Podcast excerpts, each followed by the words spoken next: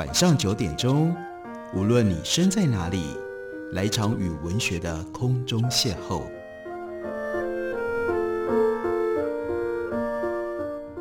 杨照谈书，邀您一同遨游文学世界，认识古今中外的经典之作。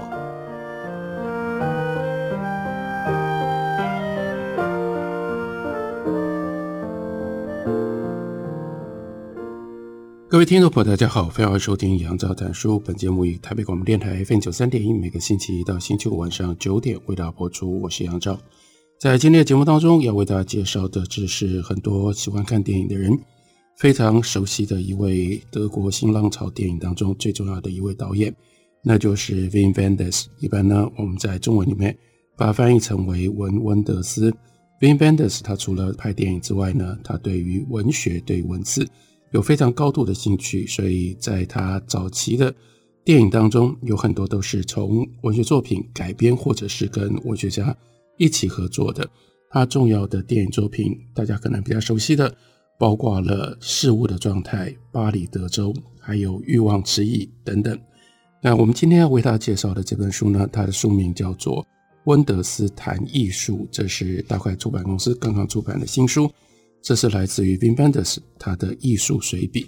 他在写这篇文章的时候，他都特别选定了一部作品或者是一位创作者，然后呢，真的就是天马行空的随笔来告诉我们他对这个人、这个创作者或他的作品有些什么样的想法。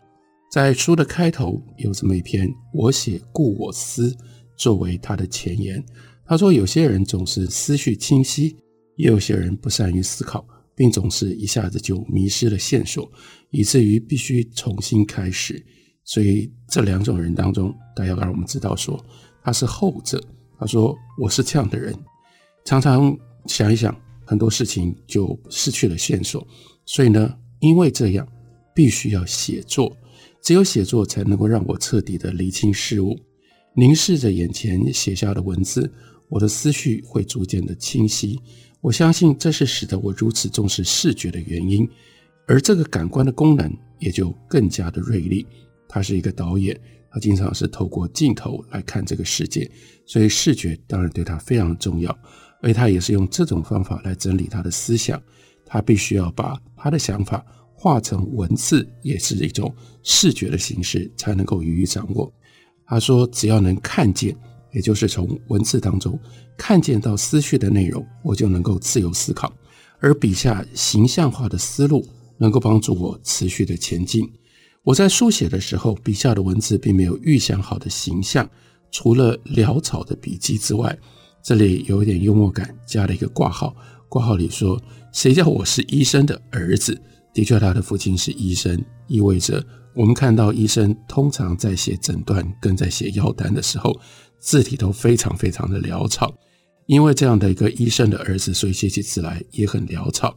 这也是因为书写是我思绪的一部分，没有办法在成型之前就对外让人家可以看得到。所以他说，我有很长一段时间试图规律的记录下我梦境的内容，而且都是在深夜，每一次昏昏沉沉、半梦半醒，但我还是逼着自己坚持下去。隔天早上醒来了之后。往往会发现字迹凌乱，因此他们就沦为了空洞的符号。换句话说，自己都搞不清楚到底在写什么，如同梦境一样，会在起床后的每一秒逐渐的消失，而且永远无法挽回。即使是你试图要记录梦，但是记录梦的文字到后来你自己也没有办法辨识。而且呢，刚醒来的时候，或许大概还知道可能在写什么。时间越过，你越清醒。那个记录梦境的文字就离你越远，除非偶尔能够抓住梦境的尾巴以及零星的片段，并且将那些片段作为某一种诱饵，拉回更多的记忆片段，进而把它们从虚无当中给拯救出来。如果隔天早上醒来之后完全记不得任何梦境的内容，我会长时间困惑地盯着纸上抽象的文字。但那些笔迹所构成的形象，往往无法和具体的文字连接，因此梦境遗留下的线索也失去了意义。由于笔记的关系，尤其距离书写的当下有一段时间，我经常无法辨识具体的书写内容，当然别人也无从辨识。所以呢，学到了教训，开始改用打字机来写作。早期是使用多功能的携带式打字机，而最后一台是红色的，叫做 Olivetta，这种牌子的打字机。当然，这些打字机现在通通都已经退休了，被放在仓库里了。接着就开始使用文字处理器。对于这种文书设备，他说我记忆犹新，它的功能阳春。以至于没打几行字就必须要印出来或者是存档，才能够继续思考打字，而且只能够印在感热纸上。这是最早的文书处理器，所以印出来是印在像传真纸那样的纸上面。那种纸最大的特色是，过一阵子那个字迹就会越来越模糊，一直到最后会通通都消失。所以那就像是一种看不见的墨水。如果纸张在灯光下放一阵子，上头的字就会消失得无影无踪，而记录在上面的思绪也遭到波及，好像就跟着逐渐褪色，而你好像就可以感觉到、看到思想如何在时间当中不断的褪色。除此之外，那种纸还有一个恼人的特点，那就是会不断的卷起来，它好像在坚持不让人看到里面的内容。之后才有了真正的电脑。因此，在写作和思考上，对他来说宾班德斯认为都有了大跃进。只是在克服了一个大震撼之后，因为他用 Compact 个人电脑写的第一篇文章，第二天不知道发生什么事，莫名其妙就消失了，连同我投入的思绪也就再也找不回来，一去不返，像是一场记不起来的梦。幸好这种事情只发生过一次，因此书写量比以前提升了。会因为无法入睡，所以在夜里写作，或者是大清早，或者是其他的时间。另外，他说，我非常喜欢在旅途当中写作，最喜欢在火车上跟飞机上，但连计程车、市区电车跟公车上，他都可以写。旅馆房间当然也是一个不错的地方，还有咖啡厅、公园长椅、公共图书馆，甚至狩猎高台都可以。偶尔有猎人。会把它架在森林的外围，那毫无疑问是一个理想的写作的地点。陌生的环境有益于建构当中的文章。例如说，我们现在正在念的这一篇，是显然也是在不一样的环境当中写下来的。有办法让思绪更清晰一些吗？他说：“我常常如此自问，不一定。我已经养成了习惯，在写作的时候一边看着自己的思路，因为看到文字。”就像是知道自己怎么在思考，例如眼前我们作为一个读者所看到的这样篇文字，这篇文字呢，在排版上很特别。这本书里面有好几篇文章都是用这种方式排版的，它很像我们现在的脸书的文字，它是一行一行的。然后呢，虽然有标点符号，可是呢，标点符号切开来，它就换了一行。并没有把它连在一起，所以它是一个很特别的排版的方式。他说这是他故意的，因为用这种方式排版可以带给他很大的帮助，能够展现具体的形象或者是肉眼可见的思绪群。所以呢，这一段这一段就是一个思绪群，它有一种特殊的结构，能够用图像的形式去帮助 Wim Wenders 把思绪呈现在眼前。所以，它不只是让我们知道他想了什么，而且在这个过程当中，他在展现给我们他如何思考。他说：“我的排版和诗没有太大的关联，因为看起来有点像是诗，分行一行一行的。这不是诗，目的只是为思绪找到一种节奏，让它能够动起来，就像是在电影替电影做 editing，在剪辑电影的时候，要让画面可以流动。”我在理想状态底下，我会沉浸在思绪当中，而笔下的文字就源源流出，如同电影的非线性剪辑。我能够在电影上缩短思绪的内容，增长、切换、截取、特写、删除、融入、融出、圈入、圈出、移除，的的确确用这种方式，你要做各种不同的 editing，方便太多。它可以展开，它可以浓缩。这是为什么他喜欢一行一行的分行，而不是一段一段连续的这种结构。在电脑上写作的时候，我的思绪丰富的程度绝对不是单纯的思考能够形容的。光是在脑子里想，跟把它写下来是两回事。文字的形象跟文字的节奏，能够让思绪摆脱惯性，进而产生跳跃。他说：“我的第一篇短文发表在六零年代，是为《电影评论》这个杂志所写的。那个杂志呢，尺寸不大，每期印几千本，但读者呢，只有德国的一小群电影爱好者。那有一次呢，他在文章里面附了一张图，取自一篇漫画，但是呢，我把窗外的景象剪了下来，因此就无法辨识外头有什么。在我看来，就是这样。”无论现在或是以前，在写作和思考的时候都是这样。人们以前透过窗户看天空，或者是盯着一张空荡荡的白纸。如今我们是盯着大尺寸的荧幕。电脑不只能够显现思路，还能够提示：哎，你这里拼字拼错了。甚至有时候会帮你推荐同义词。他说：“无论我如何往里头注入并且修改我的灵感跟想法，电脑。”可以帮助我加工，而且电脑永不倦怠。这种边思考边写作的方式，就像是电影一边拍摄一边剪辑，能够帮助 Wim Wenders 彻底厘清事物。只靠静静思考是无法达到的。所写下的文字跟前后文的连接，包含里头的文法韵律和文字的形象，能够不徐不急地汲取脑中的思绪，并且把意义。凝固成为文字，所以这种思考方式是经验式的。他交代告诉我们，他如何写这批文字，这也是对于我们如何建构文字的一种特别的描述、特别的表白。先了解了他是用这种方式捕捉、追索他的思绪，写下这篇文章。我们再来看这篇文章，当然就有了特殊的感受。我们休息一会儿，回来继续聊。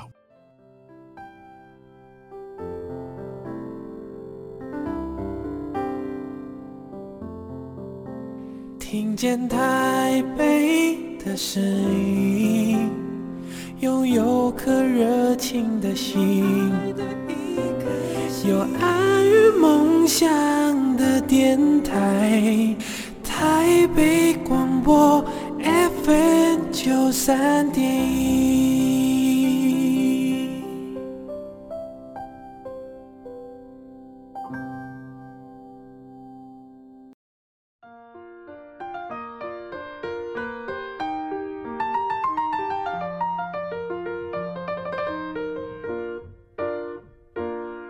感谢您继续收听《杨照谈书》。本节目为台北广播电台 FM 九三点一，每个星期一到星期五晚上九点为大家播出到九点半。今天为大家介绍的是德国导演 Wim Wenders。他虽然是一位非常国际知名的导演，但他同时其实也是一位非常杰出的写作者。所以我们看到大块文化出版公司翻译了他的《温德斯谈艺术》。在这本随笔当中，他记录了他对于许多创作者他们的艺术作品的感受。我们知道，Wim Wenders 曾经拍过一部电影，叫做《寻找小金》，那就是欧子小金安二郎。这在台湾也有很多看电影的、喜欢电影的朋友非常熟悉的一位大导演。在这本书里面，就另外有一个相应的一篇文章，叫做《消逝的天堂》。讲的就是小金安二郎。开头他用了一连串的“如果”，如果六零年代末期那位不知名的布鲁克林的家庭主妇没有在地方文化中心看过那艰涩难懂的日本电影，如果这个家庭主妇没有那么喜欢那些电影，就不会产生被刺激出来的强烈的使命感，写信去轰炸美国的录影带业者，告诉他们一定要让美国的民众认识。那当时没有任何人知道的日本导演的作品。然后呢，如果 Dan Talbot 跟他的 New Yorker Films 忽略了这番提议，这位布鲁克林家庭主妇的热情也就不会分享给其他人。如果 Tabo 在这间公司没有引进电影的权利，也就无法在小型的艺术中心放映。而且再下来一个如果，他说，如果我的一名好友。没有能够说服我，之后有机会一定要看一看那位充满神秘色彩导演任何的一部，名字叫做 Oz 什么的。如果我在那美丽的日子没有碰巧经过 New York Film 这个电影院，并且看到放映干板上的名字之后，临时起意走进到了影厅，因此就看到了小津安二郎非常重要的电影，他的《东京物语》。那么他才告诉我们，当然我就无法得知，甚至到今天曾经有过一个那样，如今已经消失了的摄影电影的天堂。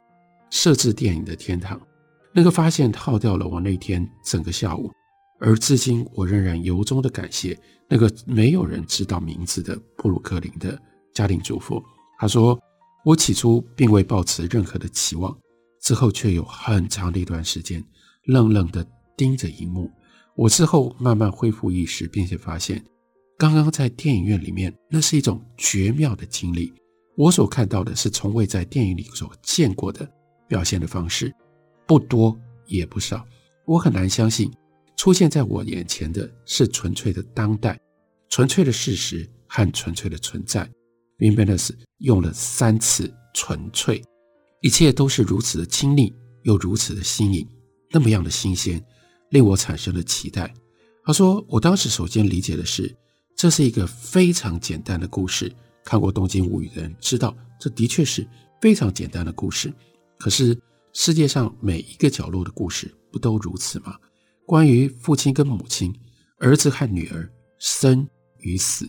然而在电影里发酵的，并且让我感觉到讶异跟震惊的，不是家庭故事的本身，而是故事被用什么样方式呈现出来。他说，那个下午在 New York，在纽约的上西城区，在纽约的 Upper West，呈现在这一屋子的观众面前。我当下没有很多的想法，但在看电影的时候，我获得了深刻的宁静。我觉得呼吸都变慢了，我的精神也变得专注，真的融入到了电影里面的那一家人。这是非常深刻的一种描写方式，告诉我们为什么小津安二郎的电影那么样的特别，可以产生跟观众之间的这种连结。他说：“我甚至融入了人类的本质。”立志仲所演出的父亲的角色。就不是电影里面的那个父亲，而变成了每一个人的父亲，当然也就是我的父亲。而东山千荣子所演出的母亲，也就变成了每一个人的母亲，当然也是我的母亲。他们很独特，但他们又如此的普遍，如此的永恒。不只是表现了自己，也体现了他们的角色。再下来是荧幕上的节奏，也就变成了我专注的节奏，甚至是我心跳的节奏。其中清晰单纯，让我的感情也跟着就在电影院里面变得清晰单纯。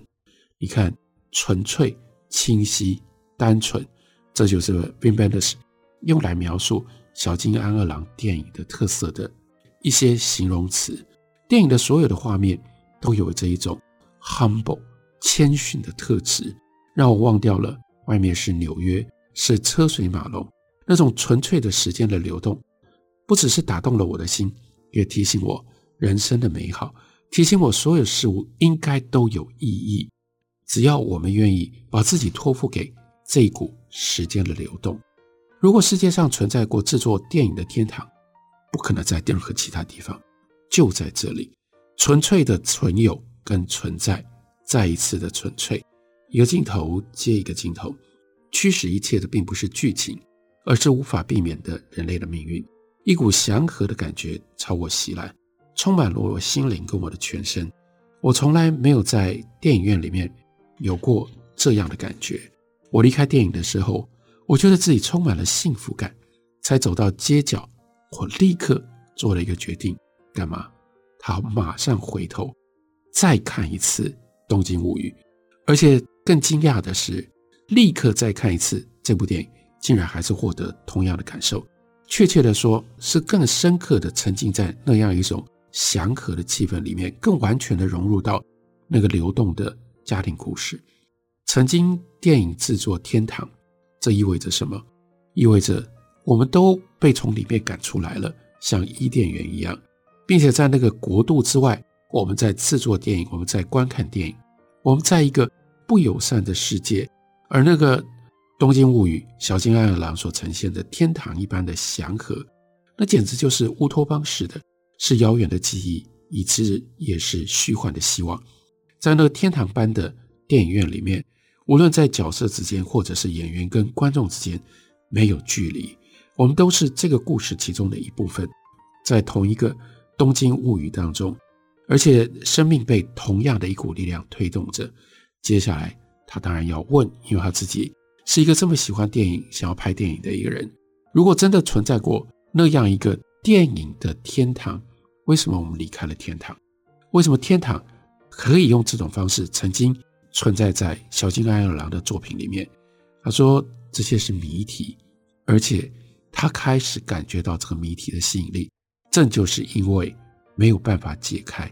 那一天在纽约的下午，我也不觉得有解开的必要。